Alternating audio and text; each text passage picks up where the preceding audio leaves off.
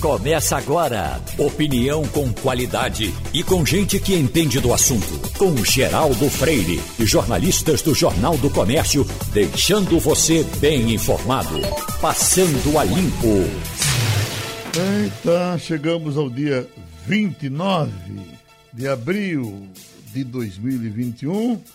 O Passando a Limpo começa nesta quinta-feira e hoje tem Romualdo de Souza, Mirela Martins, Ivanildo Sampaio e Wagner Gomes. Ivanildo, estamos chegando ao Dia do Trabalhador com 14 milhões de desempregados, está em torno disso, né? e pouca movimentação com relação a isso. Evidentemente que a pandemia deve achatar um pouco mais a situação, o trabalhador fica sem saber o que fazer nesse momento, mas é, era normal que se tivesse alguns eventos né, de esclarecimento, de pedido, de apelo, enfim. O que a gente sente do movimento sindical hoje é um esvaziamento quase que completo, como que todos estivessem encurralados e soubessem que não tem condição de reagir. Bom dia, Geraldo. Bom dia, ouvinte. Bom dia, companheiro de bancada. Geraldo, é um quadro muito difícil. Né? Você sabe que com a reforma sindical, os sindicatos perderam muita força, perderam inclusive filiados. Então, é, você não tem como ter, é, fazer um movimento que seja de, de é, é sei lá, de reivindicação nacional. É, porque, além do enfraquecimento dos sindicatos, você tem a realidade de que a economia encolheu. Uhum. E encolheu muito. Não é? Você veja aí, além do número de desempregados, o PIB também caiu, o dólar subiu. É, você não vê um projeto é, que venha do, do ministro Paulo Guedes para curto prazo. E a gente vai ficando meio desencantado com o quadro nacional e na consciência de que é, os sindicatos não têm mais força que tinham antigamente. Você não faz um, uma convocação aonde os trabalhadores compareçam é, com a certeza de que aquilo vai render alguma coisa. E, e, você fica nessa incerteza, nessa dúvida e nessa ansiedade sobre o que vai acontecer. O Wagner, eu estava dando informação, estava é, um flash que demos aqui na primeira página hoje, com a comemoração de Paulo Guedes de que estávamos com 104 mil contratações de empregos diretos. Você imagina você comemorar 104 mil contratações no universo de 14 milhões de desempregados. Né? É, de qualquer forma, é para comemorar. Emprego é emprego, né, Geraldo? É emprego com carteira assinada. Agora, esses dados, é, eles foram observados por um ponto único pelo ministro da Economia, Paulo Guedes. Ele, ele celebra, evidentemente, esse aumento. Mas se a gente fizer uma comparação com março do ano passado, já que esses números é, refletem o mês de março de 2021, então comparando com mais de com março de 2020, nós tivemos em março de 2020 o início da queda, né? o início do grande desemprego causado pela pandemia. E tivemos um, um, um aumento agora. Só que o que acontece é que teve esse aumento de emprego, mas teve um aumento também de demissões nesse mês de março de 2021. Então, inclusive, o aumento, o, o aumento esperado para o mês de março, que era um aumento já esperado, foi menor do que o ritmo dos meses anteriores.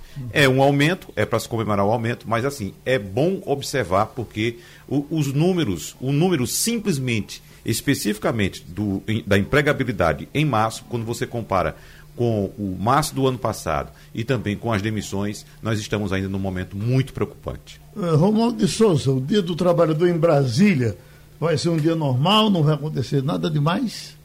Olha, pelo menos na minha audiência vai ser um dia especial. O, as centrais sindicais se juntaram, Geraldo, uhum. e vão fazer no meio da tarde uma live com a participação de importantes artistas, muitos deles, muitos dos quais eu tenho toda a coleção de discos, entre eles Chico Buarque de Holanda, Elza Soares, Tereza Cristina, tem aí o Marcelo Genesi, tem o Chico César, é, e mais, Geraldo, olha só, o Odaí José, o Odaí uhum. José, portanto, vai ser uma live tanto. Vai ter discurso, mas vai ter muita música boa e eu estou me organizando para isso. Aqui em Brasília, os sindicatos, é, um dos sindicatos que eu participo, que eu sou filiado, é o Sindicato dos Professores do Ensino Privado.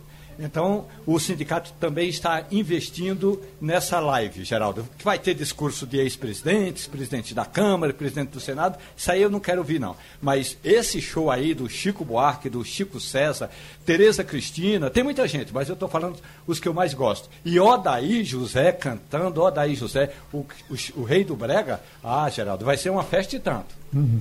Mirela Martins, o mundo social tem alguma. vai dar alguma visibilidade ao 1 de maio, no próximo sábado?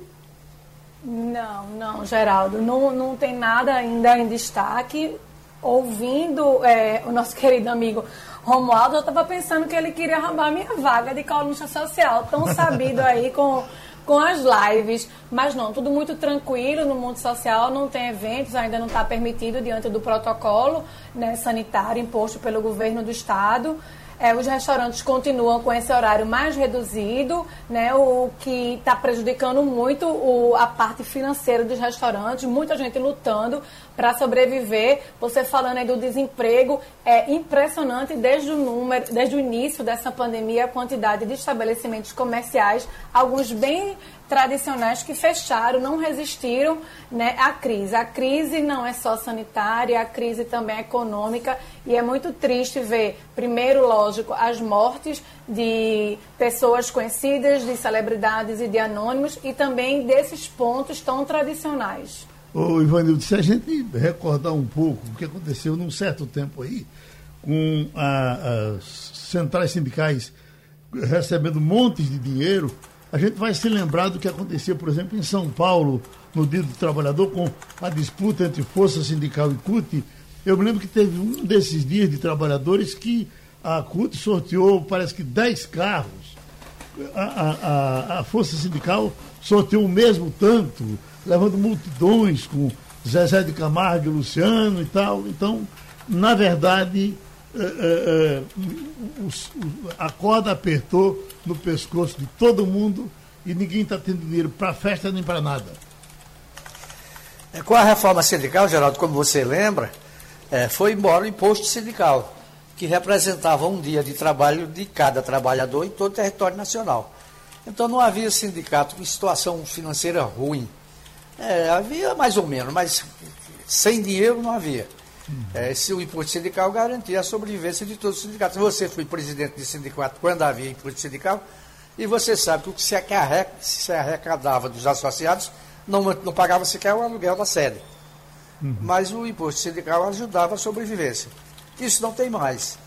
E é muito difícil você convencer o trabalhador nosso, que não tem uma formação política maior, a sair de casa e ir no banco e fazer um depósito em nome de, de algum sindicato.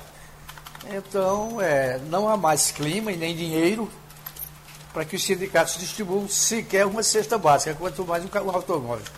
Você lembrou bem, o, o grande sindicato, tipo sindicato dos bancários, dos comerciários, esses sindicatos de muita gente, o imposto sindical talvez fosse sim dispensável. Mas para pequenos sindicatos, tipo jornalistas, gráficos, radialistas, e vamos para esses pequenininhos, a, a, gente ficava esperando o, o, o imposto sindical para atualizar pagamentos de pequenas coisas que se fazia nos sindicatos. Realmente a sobrevivência para esses pequenos sindicatos.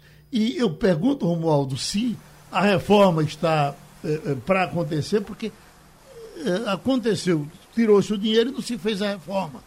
Aqui em Pernambuco já havia, por exemplo, a possibilidade da junção dos sindicatos e criar o sindicato dos trabalhadores em empresas de comunicação. E aí você juntava gráfico, jornalista, tudo num sindicato só. E, acho que essa sim será uma saída. Mas o assunto sindicato está sendo discutido em Brasília, Romualdo? Geraldo, não. É, é, é assim, o projeto foi recolocado na pauta. O projeto foi apresentado pelo líder do PT, a, numa das reuniões de líderes ali na casa do presidente da Câmara, e depois da reunião, o presidente Arthur Lira disse que esse assunto foi discutido, mas ainda conforme o presidente da Câmara, a prioridade é outra. Segundo o presidente da Câmara, a prioridade agora é fazer a reforma tributária e, como ele já disse aqui na Rádio Jornal, fatiada. Está na pauta, Geraldo. É uma das prioridades de, de alguns parlamentares, de algumas lideranças, mas dificilmente vai sair este ano. A Câmara dos Deputados está imbuída, preocupada em fazer essa reforma tributária, porque há uma pressão da economia, do setor da economia, há uma pressão dos trabalhadores, há uma pressão dos governadores, e aí parece que desta vez, parece que desta vez eles vão botar fogo eh, e vai tocar, eh, vai tocar adiante a reforma tributária. O Ivanildo, o sindicato dos gráficos ainda existe, porque eh, era muito ligado aos nossos movimentos, né? E às vezes nada acontecia se a gente não contasse com o Sindicato dos Gráficos. Mas hoje, com, com a digitalização, uh, acho que o Sindicato dos Gráficos está praticamente inexistente ou não? Ele existe sim, Geraldo. Uhum. Agora, quando o Jornal do Comércio deixou de circular como impresso, é, havia na empresa alguns funcionários que eram do sindicato. Uhum. Então, é, é como eles estão sobrevivendo, eu não sei, porque o, o, Parque Gráfico de Pernambuco não é tão grande assim, né? É um uhum. parque gráfico pequeno. Você tem algumas gráficas muito pequenas, que a gente dizia quase pé de escada. As gráficas mais representativas, de, de, de maior tecnologia, não empregam tanta gente, até porque são mais modernas. Né? Uhum. Enfim, como esses sindicatos vão sobreviver, é como você diz. Provavelmente você juntando jornalista, radialista e gráfico no único sindicato. Porque nem sobrevive o sindicato dos jornalistas, nem o dos radialistas e nem o dos gráficos. E havia. Um... Ou eles procuram uma alternativa ou adeus. É, nessa discussão, uh, Ivanildo, havia quem defendesse a, a, pluralidade sindical, que seria, por exemplo, o radialista ter um, um, dois ou três sindicatos. Alguém botou na cabeça que uma competição entre os sindicatos poderia fazer com que a coisa melhorasse para o sindicato. É um absurdo, mas ainda tem gente que pensa assim. A CUT andou defendendo isso, né? que o sindicato tivesse, por exemplo, os controladores de som tivessem sindicato, os redatores outro, os locutores outro. Aí, meu Deus do céu. Bom, mas a reforma sindical certamente vai ser discutida e não deve demorar, porque senão daqui a pouco se acaba tudo. Já estamos com o secretário de Fazenda de Pernambuco, Décio Padilha, para falar um pouco de reforma, eh, reforma tributária. Mas antes de chegar na reforma tributária, secretário, essa CPI que está uh, se movimentando agora, o senhor acha que ela pode dar dor de cabeça aí aos secretários de Fazenda do Brasil todo, por prestação de conta, de verba que veio carimbada para uma coisa e foi usada noutra? Eu não estou falando em, nem em desvio ilegal, em coisas que possam acontecer de uh, uh, cobrir um santo deixa outro descoberto, às vezes você não. E, e, me parece que Bolsonaro andou fazendo esse tipo de acusação. Eu mandei o dinheiro para isso e fizeram aquilo. Vai ter muita coisa desse tipo por aí afora? Bom dia, Geraldo. Bom dia, Bom dia ouvintes. Não, Geraldo, de forma alguma. A Lei 173 Federal Complementar de Socorro aos Estados, que foi de maio do ano passado, que mandou para Pernambuco próximo a 3 bilhões de reais, que teve aquela celeuma, aquela confusão, dizendo que foi 42 bilhões de reais. Enfim, tudo isso, é, a lei é muito clara, é muito clara, ela diz o que é vinculado não é vinculado. Por exemplo, Pernambuco recebeu 1 bilhão e 77 em quatro parcelas fixas não reajustáveis, isso a lei mesmo dizia, não vinculado, isso foi para compensar a queda de receita. E o que foi vinculado vai direto para o SUS. Aí não tem estresse nenhum, não. Isso é muita política, muita confusão e eu acho que o Brasil precisa pegar seu prumo de novo, sua trilha, porque está muito polemizado. Então, nesse caso, o senhor nos diz até a, a CPI pode até favorecer a, a, a quem quer botar isso em pratos limpos, porque o que de vez em quando aparece um boato, olha, você tem inclusive mutirões aí pela mídia social falando de dinheiro que veio e a gente escuta a autoridade, ela diz, olha, não foi esse, então, eh, eh, em alguns casos isso aí pode até prestar um serviço, né? Perfeitamente. A gente vive com fake news diariamente. Diariamente se repete uma informação que não tem embasamento técnico algum, totalmente distorcida se repete, se repete, se repete, vira verdade e hoje as pessoas preferem redes sociais e grupos de WhatsApp de amigos de que as fontes oficiais de informação. Então, no caso específico do combate ao Covid, não adianta o portal da transparência, não adianta dizer onde é que está cada recurso, porque a turma só quer saber da polêmica dos grupos de zap. Então, essa CPI, ela vem numa hora aí para esclarecer, vai esclarecer cada ponto e é uma oportunidade. Tem recurso que é a maior parte, por sinal, a própria imprensa vem cobrindo, grande parte desvinculado, tem uma parte que é vinculada e aí vai ser tranquilo, tranquilo, tranquilo. Isso aí, para mim, o debate político exacerbado é que está muito presente e a gente está vendo aí. Não é a CPI, é a questão do Covid. O Covid entrou para uma política que está atrapalhando as ações do dia a dia. Wagner Gomes? Secretário, a venda de etanol ou álcool combustível das usinas diretamente aos postos voltou a ganhar repercussão nas últimas semanas. Inclusive, esta semana nós conversamos aqui com o deputado Silvio Costa Filho a respeito do assunto, trazendo as discussões em torno desse tema, né? Dentro do setor alcooleiro, por exemplo, há quem defende o projeto afirmando que ele possa baratear o custo do etanol nos postos de combustíveis. Mas há impasses também sobre, por exemplo, a forma de recolher tributos, como o ICMS, que é estadual, e também o PIS/COFINS, que são impostos federais. Eu queria saber a posição do Estado de Pernambuco em relação a essa matéria. O Estado é contra ou a favor, secretário? Importante colocação, Wagner. Foi Wagner que perguntou, não é isso? Isso, isso mesmo. Bom, é, a primeira questão é que tem um que hoje as siglas não estão mais batendo, em vez de ser projeto de lei complementar, uma chama PLN, não é, não é mais PLC, que estava tramitando no Congresso Nacional e que o Comitê Nacional de Secretários de Fazenda, todo secretário do Brasil, solicitou e o Congresso entendeu a, a, o pleito, que é um debate técnico, que vai ter tudo a ver com o que você está dizendo aí, e tirou a emergência. Esse PLP 16, ele mudava é, quem era contribuinte CMS, a monofasia de combustíveis, e naquela mudança toda que ia ter, iria atingir essa questão também é, da parte de etanol. O que é que a gente coloca? O governo do estado de Pernambuco e os outros 26 governos, eles não são contra nenhum tipo de medida que venha reduzir o custo para a população. O que a gente precisa ter sempre cautela é, uma vez que vai mudar uma sistemática de controle, que o combustível, no caso o álcool, hidratante carburante. Hidratante carburante, ele vem através de uma entrega às distribuidoras. As distribuidoras têm um tipo de controle e fiscalização para depois chegar aos postos revendedores. É um arcabouço, independentemente se ele é ruim ou se ele é bom, construído há mais de 30 anos.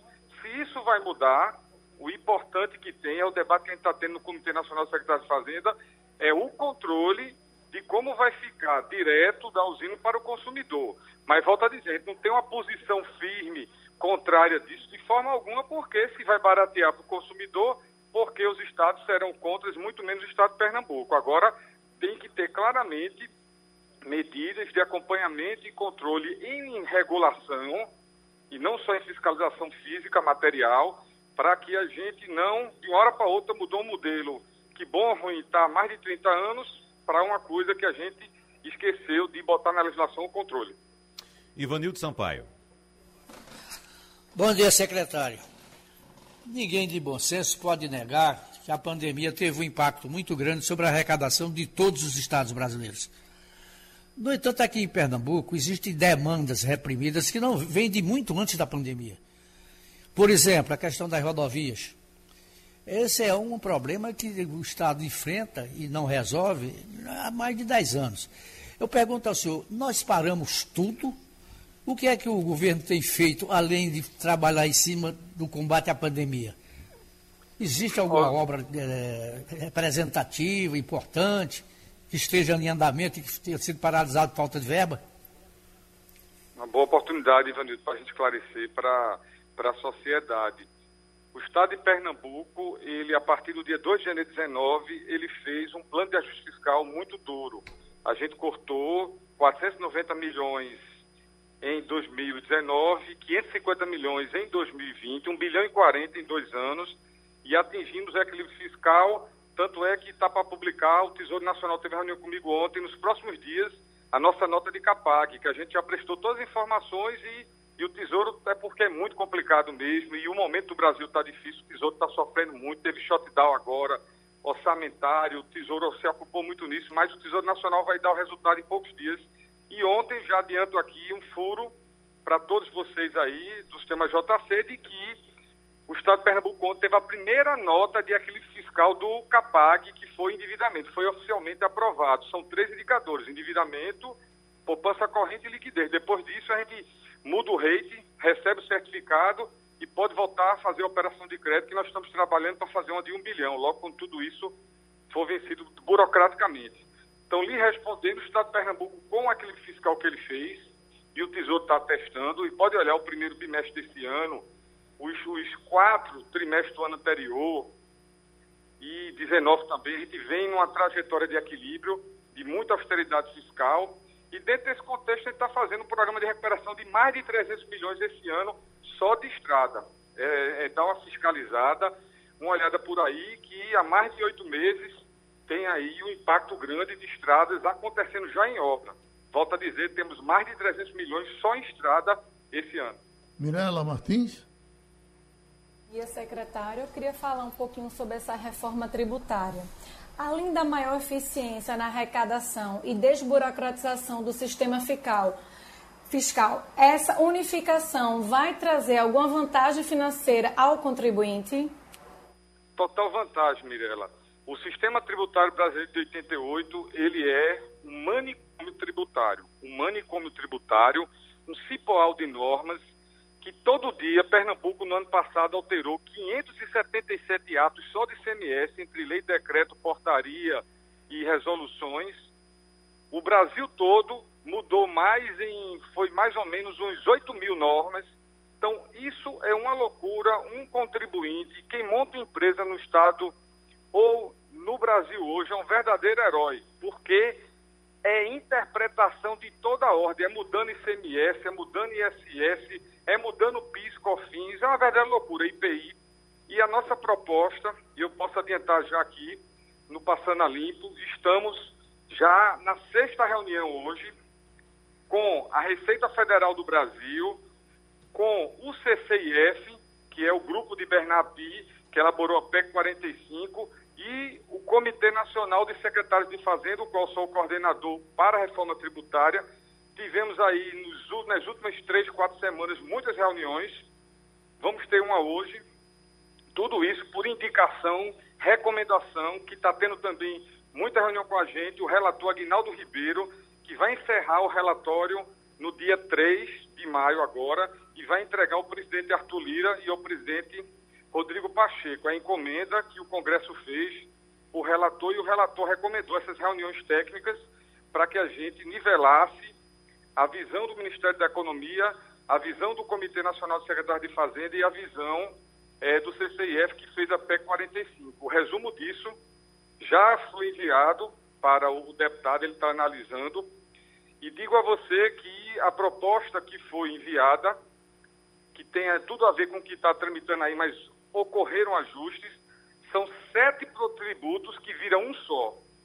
Simplifica não só a apuração do tributo, que é toda digital, mas também a questão específica de padronização. Só o Congresso Nacional mexe na tributação. Imagina a facilidade para o contribuinte. Só o Congresso que mexe na legislação. Hoje, cada ente federativo, município, União, governo, cada um mexe constantemente. 5 mil e poucos municípios, 27 estados, o governo federal que todo dia dita norma, só o Congresso vai mexer. A gente pega ICMS, PIS, COFINS, IPI, ISS, PASEP, CID e transforma num único IVA federal de legislação nacional. Imagina a mudança para esse país para desenvolvimento. Acreditamos que vai dar mais de 1% de crescimento real de PIB a partir da melhoria modernidade e conexão com o IVA europeu e com os tributos do hemisfério norte. Ô, secretário Décio Padilha, hoje quando a gente conversa com um empresário qualquer em cima dessa questão da crise, da grande maioria o que a gente escuta é, olha, o nosso esforço é para eh, resistir e não quebrar. A nossa luta é para não quebrar. E todos, todos dizem, esperem uma esteira de quebradeira que vai ser cada vez maior. Aí eu lhe pergunto, eh, como é que senhor tem conversado com empresas médias, pequenas e até grandes que querem colaboração do Estado em parcelamento de débito. Essas coisas têm sido mais acentuadas nesse período? Tem sim. É, é, a Secretaria da Fazenda e a Secretaria de Desenvolvimento Econômico, particularmente eu e o Geraldo Júlio, em nome do governo do Estado, tivemos vários encontros com várias instituições empresariais. Em decorrência desses debates, nós aprovamos um refis, um programa de que a União ainda não conseguiu. A gente, o governo estadual conseguiu, a gente aprovou um refis através de um convênio nacional. Eu consegui o apoio de todos os secretários, porque a Constituição manda que todos concordem. Mandamos uma lei para a Assembleia e temos redução de até 90%, de até 90% de juros e multa para quem paga à vista.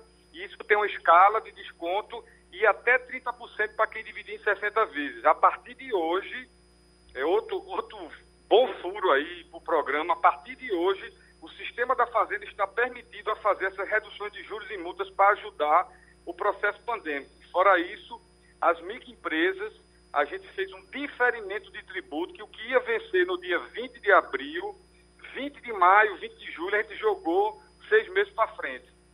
Então, tudo isso a gente está tentando é, fazer com que atenue essa, essa grave pandemia e vem dos debates e contatos com os empresários. Romualdo de Souza, em Brasília. Secretário Décio Padilha, bom dia para o senhor. Eu queria ouvir a sua opinião a respeito do que pode vir a ser, a partir de hoje, o chamado julgamento da tese do século. O STF pode ou não é, excluir o ICMS da base de cálculo do PIS e da COFINS. Há alguns tributaristas, secretário, que falam, e o senhor sabe mais do que eu, que esse impacto pode causar aí, eh, pode chegar a 200 bilhões de reais. Empresas que já pagaram o ICMS querem, eh, se for retirado, né, se for excluído, querem receber aquilo que pagaram e aí isso pode causar um rombo incalculável. Secretário, vamos ter uma repercussão negativa com a chamada tese do século? Se eu fosse meu amigo pessoal Tosto, secretário da Receita Federal do Brasil, e meu amigo pessoal Bruno Fuchal, secretário de Tesouro, que agora foi promovido ontem para secretário especial da Fazenda, que na prática é o ministro da Fazenda, porque o ministro da Economia, Paulo Guedes, ele juntou Ministério da Economia, Ministério do Trabalho, Ministério dos Comércios, Ministério da Previdência. São cinco ministérios, muita gente esquece, né? Virou o único ministério de Paulo Guedes, por isso que o nome é Economia não Fazenda. Secretário especial da Fazenda é um ministério.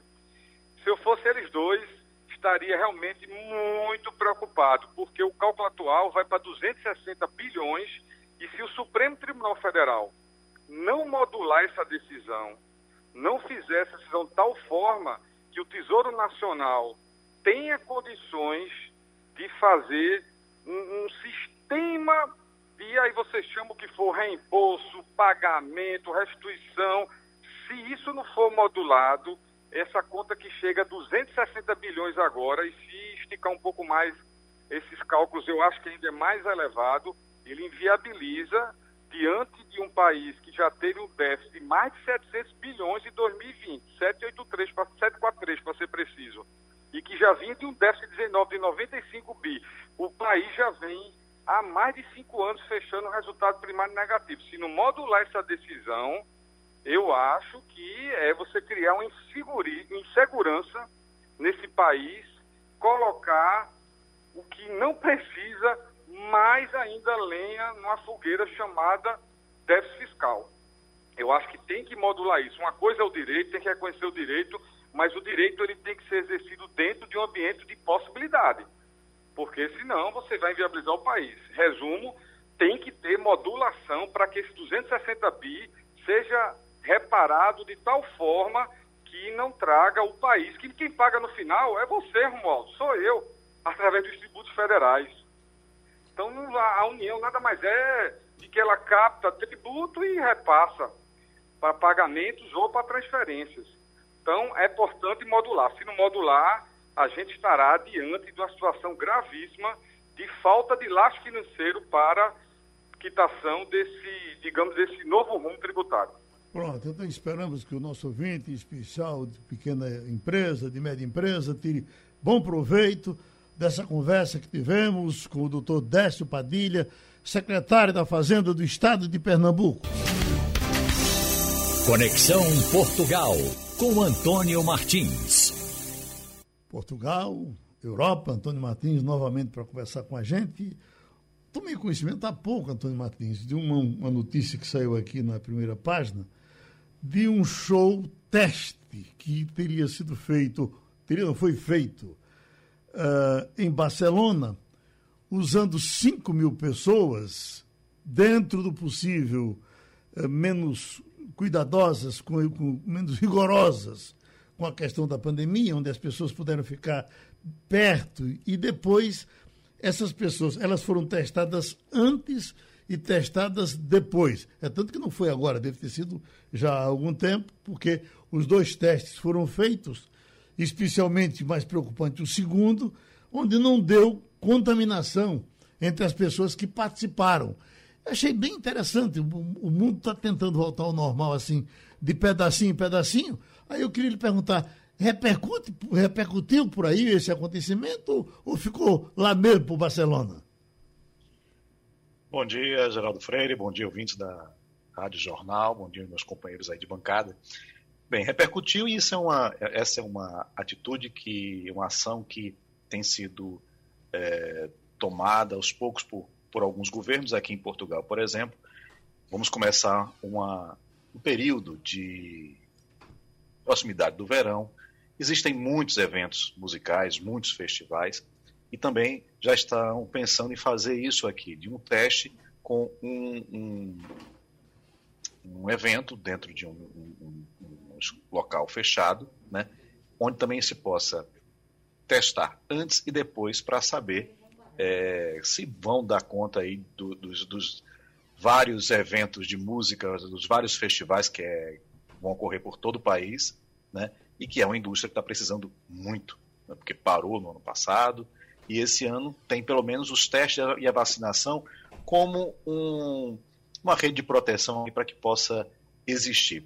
Se não com a lotação inteira, como era com, com o número de participantes que eles esperavam, pelo menos com uma lotação que garanta a segurança dessas pessoas né, e a continuidade desses eventos. Ô Martins, essas tentativas de socorrer artistas, como aqui no Brasil foi feito, uh, Leal de Blanc, eu, eu, sempre a gente encontra alguém que reclame dela, mas uh, certamente alguém tirou algum proveito. E, uh, Portugal usou muito isso? Teve aqui, pelo Ministério da Cultura, um, uma verba, né, um, um, montante de dinheiro reservado para isso, mas me parece que não foi muito bem aplicado. Uhum. Eu vejo muitas, na imprensa, vejo muita reclamação dos artistas, a própria ministra da Cultura tendo que ir a, a público explicar por que, que, que as coisas não deram tão certo. Né?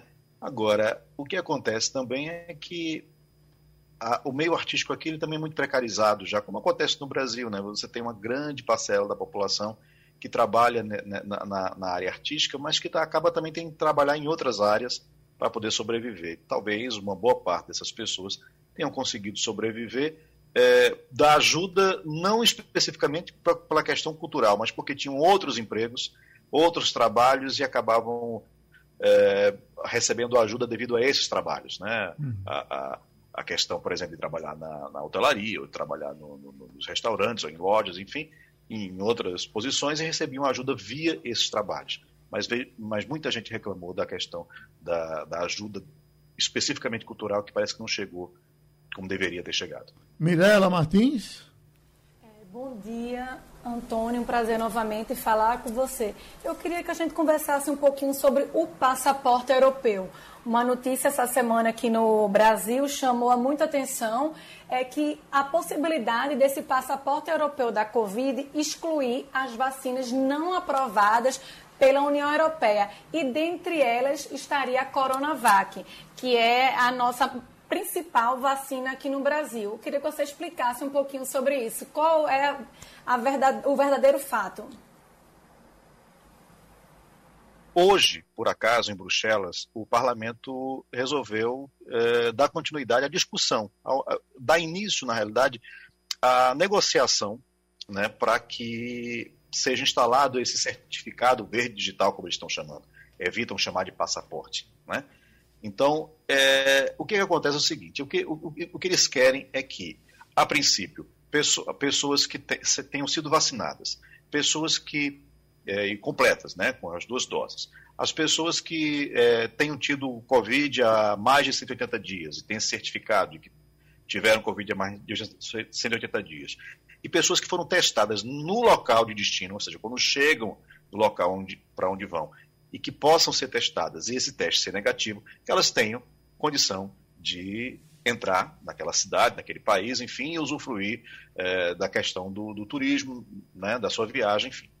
O problema é que a, a, a presidente da, da, da, Comissão Europeia ela deu uma entrevista dizendo que o e com muita ênfase nessa questão, dizendo que apenas vacinas aprovadas pela autoridade de medicamentos da Europa, da Europa, a EMA, é que teriam validade nesse certificado. Né? Só seriam consideradas pessoas vacinadas aquelas que tivessem sido vacinadas com as vacinas aprovadas pelo EMA. E a Coronavac, ela não está entre essas vacinas. Ela não foi aprovada nem pelo EMA, nem pelo FDA. Na realidade, ela estava de olho no mercado americano. Né? Eles querem, na realidade, é receber esses turistas americanos que têm muito mais dinheiro nesse período agora de, de, de verão. Mas essa, essa fala dela foi muito mal interpretada, né? gerou uma reação muito grande e, obviamente, vai ser objeto dessas negociações, porque agora chegou o momento dos países membros decidirem como é que eles vão,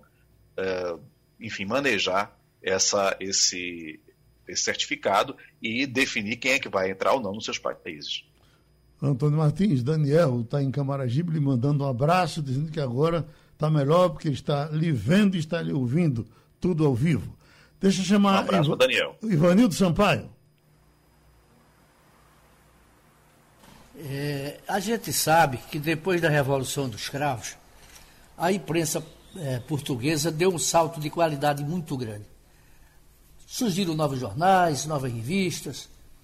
É, o próprio Diário de Notícias, que era um jornal velho e feio, salazarista, modernizou-se. Eu pergunto a você, como é que está hoje o mercado da comunicação em Portugal? Fecharam jornais, abriram jornais, continuam a, circulando jornais impressos. Qual é o quadro hoje aí no, seu, no país onde você está morando? Veja, Ivanildo, bom dia para você. É, a imprensa, né, o jornalismo vive uma crise que é mundial, uma crise de negócio. Né? O, o, os meios de comunicação, principalmente os jornais, mas a televisão também, enfim, a rádio, viviam de anúncios. Né? E esses anúncios hoje eles estão migrando para a área digital por um, por, por um custo muito menor, e obviamente que isso atingiu todo o mundo jornalístico no mundo inteiro. Né? E aqui em Portugal não ia ser diferente. Agora, existe de alguma maneira é, uma, um apreço muito grande pela imprensa. Né? É, esses principais jornais eles ainda conseguem sobreviver, embora você citou o Diário de Notícias, o Diário de Notícias passou um bom tempo apenas digital. Né? Não, não tinha mais circulação.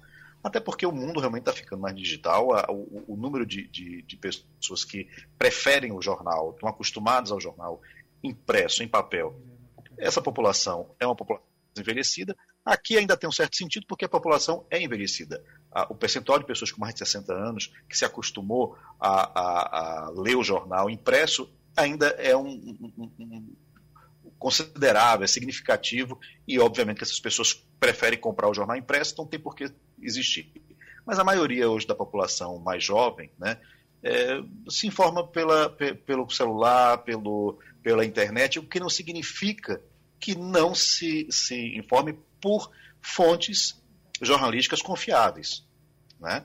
É, a tia do Zap aqui talvez ainda exista, né? essa coisa do, da, da, das fake news que se proliferam pelos grupos de WhatsApp, existe, existe. Mas a gente tem que lembrar que em Portugal se usa muito menos o WhatsApp do que no Brasil. Né? Existem fake news? Existe, mas o, o grau de, de, de, de uso da internet para repassar informação que não é verdadeira é muito menor do que a gente vê no Brasil. As, as, o jornalismo ainda existe de alguma maneira, que ainda, ainda persiste, né? Tem uma TV pública que é mista na realidade hoje, mas que começou como uma TV pública que tem um certo é, é um, um, um, papel feito à BBC em, em, na Inglaterra, que pelo menos limita ali, dá, dá, o básico do que tem que ser e acaba balizando o resto da, da imprensa, do, da, dos telejornais, né, do, do, das televisões de forma geral, dos programas, e obviamente que existe também uma, um, um cuidado muito grande é, muito mais do que no Brasil, com o sensacionalismo, né, com os programas policiais, por exemplo. Né, há um, um, muito debate na, na, na, televisão, eu vejo também muito debate nos jornais. Então, de alguma maneira, o jornalismo consegue sobreviver, mas estamos todos em crise. Antônio Martins, estamos acompanhando aqui a informação de que depois de amanhã uh, estaremos aí em Portugal saindo do estado de emergência. Aí eu te pergunto, qual a expectativa disso? O que é que vai acontecer com essa saída? Está, está chegando a hora de fazer isso? Uh, uh, não, não há risco de um recrudescimento? O que é que se diz por aí? Veja, o presidente Marcelo Rebelo de Souza decidiu que não ia renovar mais uma vez o, o estado de emergência. Né? Esse estado de emergência vinha sendo renovado ininterruptamente por 15 vezes, são 173 dias é, em estado de emergência, o que significava que as decisões tinham que passar pelo presidente da República e pelo governo. Né? É, e, e, e, e, de alguma maneira também é, atestadas pelo Conselho de Ministros. Agora, ele disse que não vai renovar, mas vai entrar em estado de calamidade. Alguns direitos individuais não vão ser é, limitados, mas em qualquer, a qualquer momento, um determinado conselho é, que tiver muitos, um número muito grande de, de, infectados, ele pode ser, pode existir uma cerca sanitária nesse conselho, nessa cidade. Né? Então, algumas medidas ainda podem ser tomadas. O que está acontecendo agora é que coincidiu o final dessa, dessa do estado de emergência né, com a quarta fase de desconfinamento, que é o momento em que os bares vão poder abrir, os restaurantes vão poder abrir, podem ficar até seis pessoas numa mesa, antigamente era quatro, agora são seis. Do lado de fora pode ficar até dez pessoas numa mesa, numa mesa. os horários vão ser, vão ser estendidos, o, o comércio vai poder funcionar praticamente normalmente, mas com, algumas, com, alguns é, cuidados em relação à lotação, né? A questão da máscara vai, ser, vai continuar sendo utilizada, o álcool gel. Então, assim, há uma tentativa de voltar, até porque os números estão favoráveis. Mas o presidente deixou claro que ele não pretende, mas se precisar, se a coisa piorar, ele vai novamente é, decretar o estado de emergência. Voltando, Mirela Martins. Eu recebi a informação na terça-feira, vários, é, eu tenho vários amigos em Portugal e alguns familiares comemorando que na terça-feira não teve nenhuma morte por conta de Covid em Portugal. Lembrando que há três meses o país era recordista de mortes na Europa. A que se deve esse, essa boa notícia? Bem, eu, eu me lembro que eu, em alguma ocasião aqui, no, já no, no Conexão Portugal. A gente falou um pouco sobre isso, que foi o lockdown realmente, né? As pessoas, foi tudo fechado. Né? Quando houve aquela, aquele, em, janeiro, final de janeiro, quando existiam já trezentas e tantas mortes né, por dia, e, e que Portugal tava, tinha saído de um, de um bom exemplo para um péssimo exemplo, para uma situação muito complicada, o governo de, automaticamente fechou tudo. Né? Então a gente não podia sair praticamente nas ruas. Se saísse, tinha que justificar por que estava na rua naquele momento, se era porque estava tá indo fazer uma compra ou porque estava indo ao médico. É, né? As escolas passaram a, a, a ter aula apenas é, online. Antes de ter online, ficaram 15 dias sem aula, na realidade. As pessoas não puderam eh, nem ir para aula, também não tinha aula em casa. Depois começou, sim, a aula online. É, universidades fechadas uh, escolas, como eu falei, o, o, todo mundo em teletrabalho, quem podia ficar em teletrabalho. Então, houve realmente um fechamento. Né? Houve agora, além do fechamento, houve também um avanço na vacinação. Então, um foco de Covid e um lugar onde tinha muita morte eram os lares dos idosos, né? que são os asilos, que nós chamamos de asilos. Os lares aqui, a gente tem uma população muito, muito idosa aqui, existem muitos lares, e às vezes tinha um foco né, de, de de Covid nesses lares e muitos idosos morreram, tinham mais de 80 anos de idade. Né? É uma população altamente é, é, vulnerável ao vírus. E, obviamente, que essa essa população foi a primeira a ser vacinada junto com os médicos e, e o pessoal de saúde. Então, caiu muito o, o, a quantidade de mortes, também por conta da vacinação, que está chegando hoje a 22% da população, com uma dose e 8% com as duas doses. A conexão Portugal com Antônio Martins, chamando agora Brasília, Romualdo de Souza.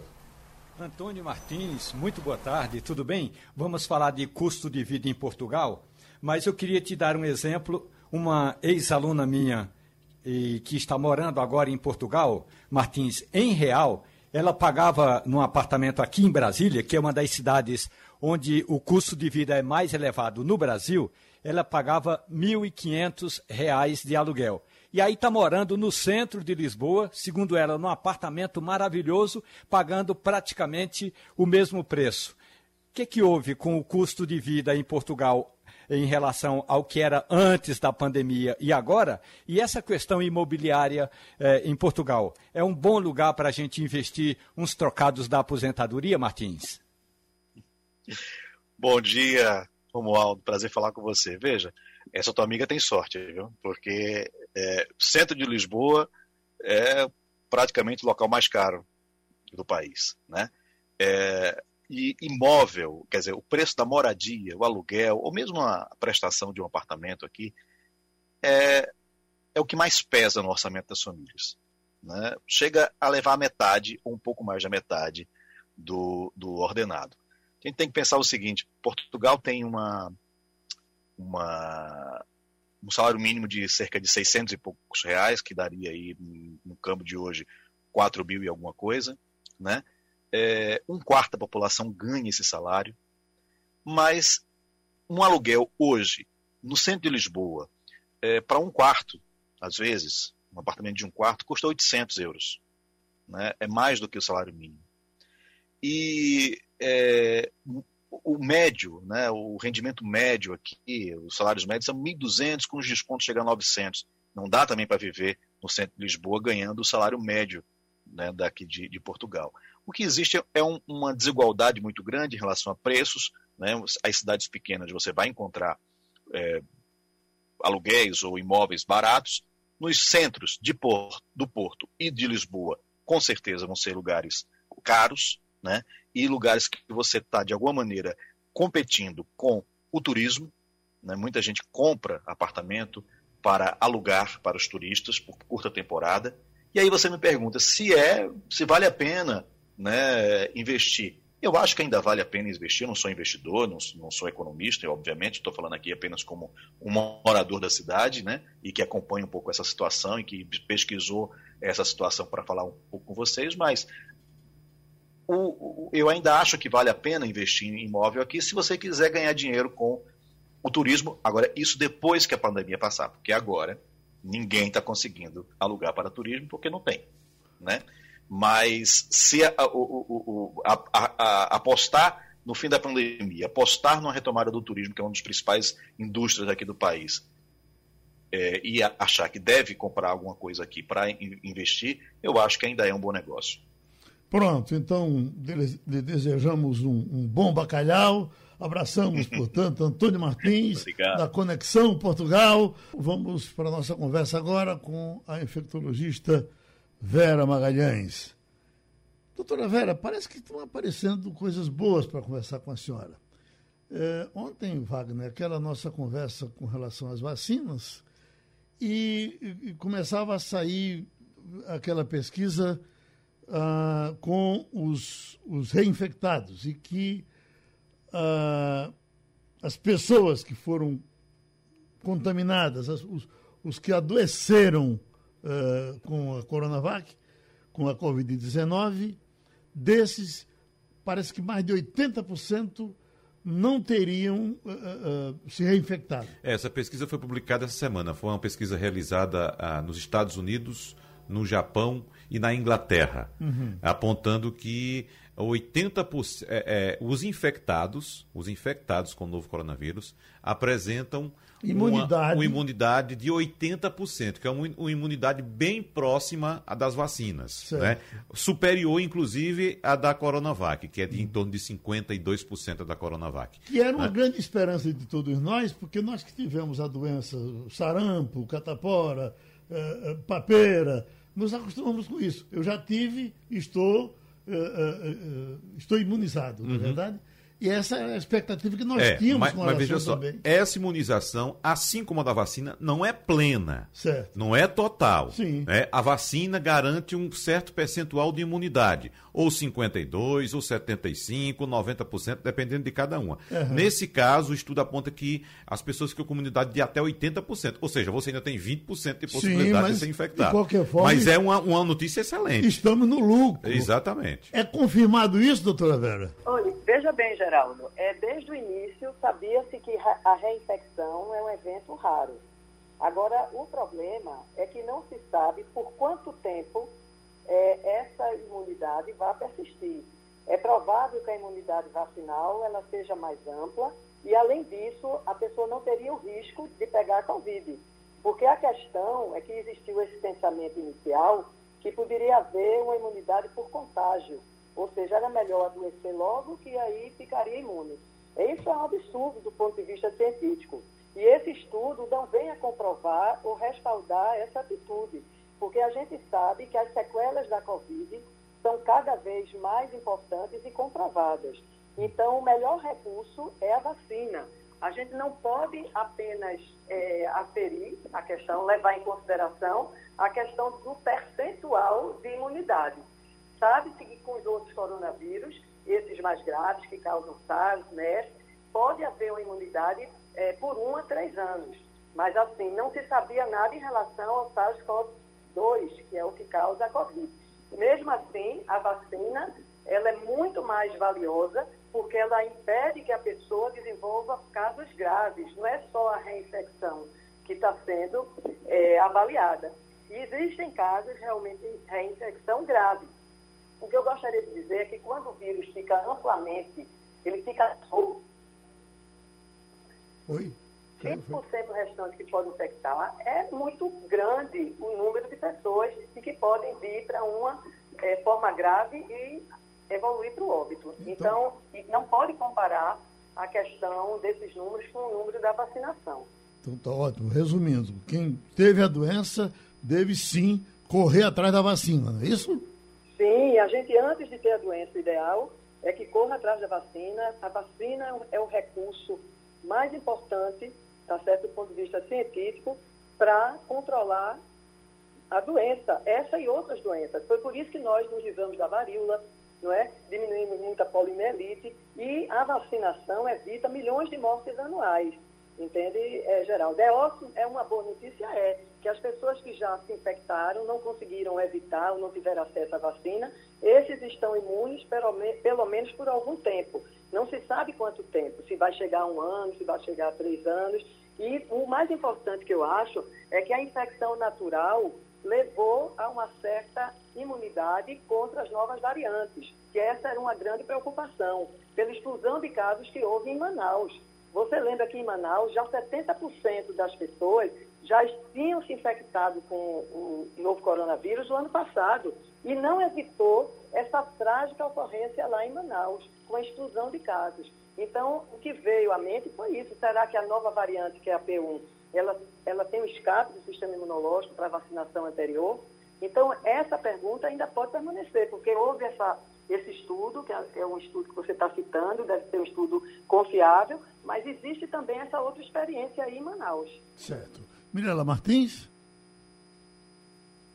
Doutora, a gente teve essa semana o anúncio da chegada da Pfizer, da vacina da Pfizer ao Brasil. Temos a Coronavac e também a AstraZeneca Oxford disponível aqui no Brasil. Tem como dizer qual é a melhor, qual é o pior? Não existe isso. O importante é tomar a vacina e pronto. Eu acho que o importante é tomar vacina, principalmente porque nós necessitamos de uma vacinação rápida, tá certo? E ampla. Agora, é difícil a gente avaliar essas eficácias iniciais, tá certo? Por quê? Porque os critérios são diferentes. No caso da Coronavac, os critérios foram qualquer sintoma, mesmo que muito leve, o indivíduo já deveria procurar, tá certo, o serviço de acompanhamento para ver se estava infectado. Já em outras vacinas, é só é, levado assim, em consideração os sintomas mais é, característicos, entendeu? E até mais graves. Então, é difícil a gente é, avaliar e, e, comparar a eficácia. E só em relação à Coronavac, nos estudos realmente da vida real, de efetividade, tá certo? É, mostrou que há um aumento, de, é uma proteção maior do que se pensava com o estudo de eficácia, que foi de 50,38% para desenvolvimento de forma sintomática. Tá certo? Então, agora já chegou no Chile a avaliação de 67%, 85% de proteção para internamento, ou seja, casos graves, e 80% em redução do número de óbitos. Isso em relação à Coronavac. A da Pfizer, com uma dose, chega a 50% a proteção após duas semanas da primeira dose. E chega a 95% após a segunda dose. Que isso é muito alto, é muito elevado. Wagner Gomes. Doutora Vera, já há algum consenso em torno da questão dos infectados vacinados, ou seja, aquela, aquela pessoa, aquele indivíduo que é, foi infectado pelo novo coronavírus, ele, após vacinado, ele teria uma proteção maior? Deve ter sim. Eu não vi estudos sobre isso, mas já vi muitas discussões. Então, uma pessoa que foi vacinada, ela já teve o primeiro contato com o novo coronavírus. Uma vez tendo o reforço da vacina, é possível que sirva como reforço, mesmo que uma dose. É por isso que até hoje se orienta, mesmo as pessoas que tiveram Covid, a infecção natural, devem fazer as doses regulares da vacina. Mas a grande vantagem da vacina é quando ela vem antes da doença natural, mesmo com uma doença, uma infecção leve, porque há casos de infecção leves por coronavírus que levam a alterações, inclusive cardiovasculares, em jovens. Tem histórias de morte súbita. Então, o ideal, lógico que não é a maioria, mas o ideal é que se tome a vacina antes de se infectar. Doutora Vera, eu já tomei as duas doses e antes mesmo dos 20 dias após a vacina, fiz uh, o IgM, IgG e o papelzinho lá está dizendo positivo com anticorpos para IgM e IgG. Posso chutar o pau da barraca? Não, Geraldo. Olhe, veja bem, é, ainda não há estudos consistentes em relação à, à liberação das pessoas já vacinadas. Porque, primeiro, essa questão dos anticorpos eu nem recomendo, tá certo? Muitos colegas recomendam pós-vacinal para ver se tem IgG, se tem anticorpos neutralizantes. Lógico que essa informação é positiva, mas a gente sabe que a imunidade é muito mais complexa do que só os anticorpos neutralizantes. É importante o anticorpo neutralizante? É. Eu ficaria mais tranquila se tivesse anticorpo neutralizante pós-vacina ou pós-infecção? Sim, mas a gente não pode pensar dessa forma. Muito melhor são os estudos de efetividade e de eficácia. Esses, sim, é que demonstram realmente é, a redução de risco de adquirir a infecção. Porque há pessoas que têm IgG positiva e têm baixíssimo anticorpo neutralizante, que é o eficiente. Existe a imunidade natural, existe a imunidade inespecífica, que ela pode agir até melhor do que esses anticorpos. Ainda é cedo para a gente afirmar que a presença desses anticorpos dê um passaporte de imunidade, tá certo? Realmente é, é, é provável, é, é possível, é. E principalmente quando você me diz que as pessoas que já tiveram Covid, elas não necessariamente estão desenvolvendo novas infecções, que isso a gente já sabe. Mas a gente não sabe se a grande proteção está nos anticorpos neutralizantes. Ivanildo Sampaio. Bom dia, doutora. A, a Anvisa está avaliando, analisando né, uma nova vacina chamada vacina nacional totalmente brasileira cujos princípios científicos são totalmente diferentes dos, das outras vacinas que já estão no mercado. Eu pergunto à senhora, essa vacina, essa nova vacina, ela seria atuante nessas novas variantes do vírus? Olhe, ela é muito semelhante à vacina da gripe, tá certo? A, a plataforma é muito semelhante à técnica, é, da produção da vacina na gripe, que é exatamente com embrião de galinha, tá certo? É muito semelhante. Então, é uma vacina já que tem uma plataforma conhecida. Agora, para a gente dizer se ela vai ser eficiente contra as novas variantes, é cedo, porque primeiro vai necessitar dos estudos de eficácia nas três fases clínicas, a 1, a 2 e a 3, e daí, daí é que a gente vai poder realmente analisar. Mas que é promissor é, tá certo? Porque é interessante, todas as vacinas até agora, seja qual for a plataforma, tanto as plataformas mais modernas como a de vírus inativado, que é a Coronavac, elas estão produzindo um efeito positivo e estão produzindo o que a gente precisa agora, que é reduzir a hospitalização e óbito, para não pressionar tanto o sistema de saúde. Então, a Coronavac, ela produz isso aí bem, outras vacinas podem vir até a ser melhores, tá certo? Mas assim, a gente ainda tem um questionamento em relação à infecção assintomática.